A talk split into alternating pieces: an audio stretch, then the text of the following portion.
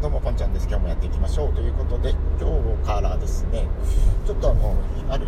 一つのテーマを、えー、ちょこちょこ入れていこうかなと思うんですけど、えー、それはですね西野さんの、えー、 Voicy で、え毎朝発信されている、まあ、音声コンテンツですね、えまあ、ラジオ Voicy のラジオの配信なんですけどあれを聞いた後にですね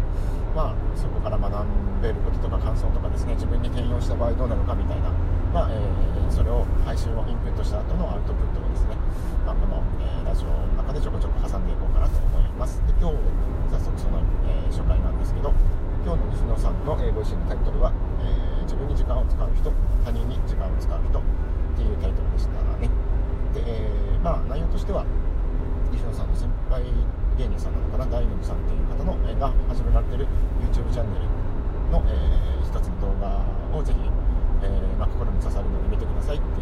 さんからの紹介の話だったんですけれども、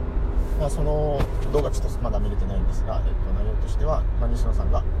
まプペルのことを、まあ、その YouTube チャンネルで映画のことを紹介してくださってるみたいなんですけど、えーとまあえー、プペルの話は西野さんそのものの話だっていうところから、えー、まあ、西野さんがいろいろ他の芸人さんとか日本中から叩かれていた頃の話を結構生々しくされてるらしいんですね。でその中で西野さんが、まあ、先輩芸人からも、えー、いろいろネチネチ、えー、嫌味を言われていた頃の話をちらっとされていてで、まあ、それでも、えー、まあ他の今も活躍されている他の先輩芸人さんはそんなことを同じようにネチネチ嫌味を言うわけではなく西野さんが、え挑戦していることはそれはそれで認めつつ自分は自分でこれに挑戦するっていう風にされている先輩方もいたと。でそういう風にされている先輩方後者の方はですね、えー、今も活躍されていて一方で、まあ、後々と嫌味を言っていた、えー、先輩芸人さんたちは今あまり活躍されていないというところだったんですね。で、まあ、そこから学べることというか、えー、についてはまあそうですね。やっぱり人の嫌味を言いたくなることも人間なのであるかもしれないですけど、まあ、そこに時間を時間を使うんじゃなくてですね自分が挑戦することとか、えー、自分が最も大切にすることにしっかり時間を使って他人のことは他人のことで、えー、まあ、しっかり応援をしてあげる方にどうせ時間を使うなら使うっていう、えー、時間の使い方の方が、まあ、長い目で見たら、えー、成功するよねというか、いい方向に、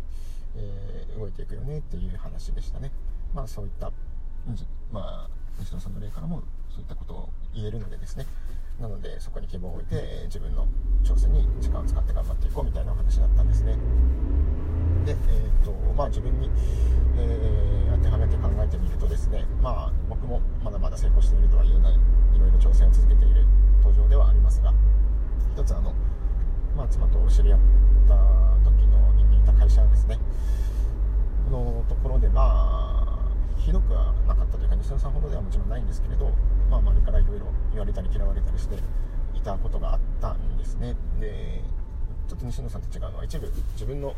せいだったところも正直あったんでそこはちょっと恥ずかしい話ではあるんですけどなんかまあその時は今の妻じゃなくて他の人と付き合ってたんですけど彼女がいる状態で、えっと、他の女の子と遊びに行ったりとかしてたのでまあなんか軽いやつとかじゃないやつとかいう風に思われていた部分も正直あったと思うんでそこはまあ自分の責任ではあるんですがでまあそこをいろいろ言われるのは仕方がないと思うんですけれどもまあでもまあそこを含めてそうじゃないところもなんか結局噂なんでおひれはぎについて言われてたんですそれ例えばまあめちゃめちゃ本田さんは借金があるとかまあ実際やったんですけどそこ別に人に話してないんでなんか何で知り得たのっていう状況だから多分、うん、想像の話だと思うんですよね。なのでまあそれをしかもしそれを何かしらで知り得たとしても人に言う話ではないと思いますし、うん、なので、まあ、そんな感じでいろいろと陰口を言われてたりとかしたみたいで、まあ、なんか嫉妬みたいな部分は一部あったりもしたのかもしれないんですけどですねで、えっとまあ、実際うちの妻も僕と付き合い始まってからも周りからはやめた方がいいよとか、えっと、いろいろ僕のことを悪く言っていた人からそういった声を聞いたらしいんですよね。まあでも、えー、僕としてはまあ直接言われたことがなかったので幸いだったのかもしれないですけどあまあでも前まで普通に仲良くしてた人が突然口を聞かなくなったりしたこともあったんで、まあ、それは若干辛かったりした部分もありましたがまあまあそんなこんなでそれは事実はあったんですけど別にそこに必要以上に執着することはなくですね僕は僕で自分のその時もやりたいことというかチャレンジしたいことに挑戦して実行してましたし動いてましたし、まあ、実際にその会社を辞めてですねいくつかの仕事をして今に至ってますけど。まあ全部が順風満帆ではもちろんないですが失敗しながらもですねでへこみながらもまあ今は総じてやりたいことをやりながら調整しながら、えー、やりがいを持って生きていれれているかなというふうに思いますのでまあ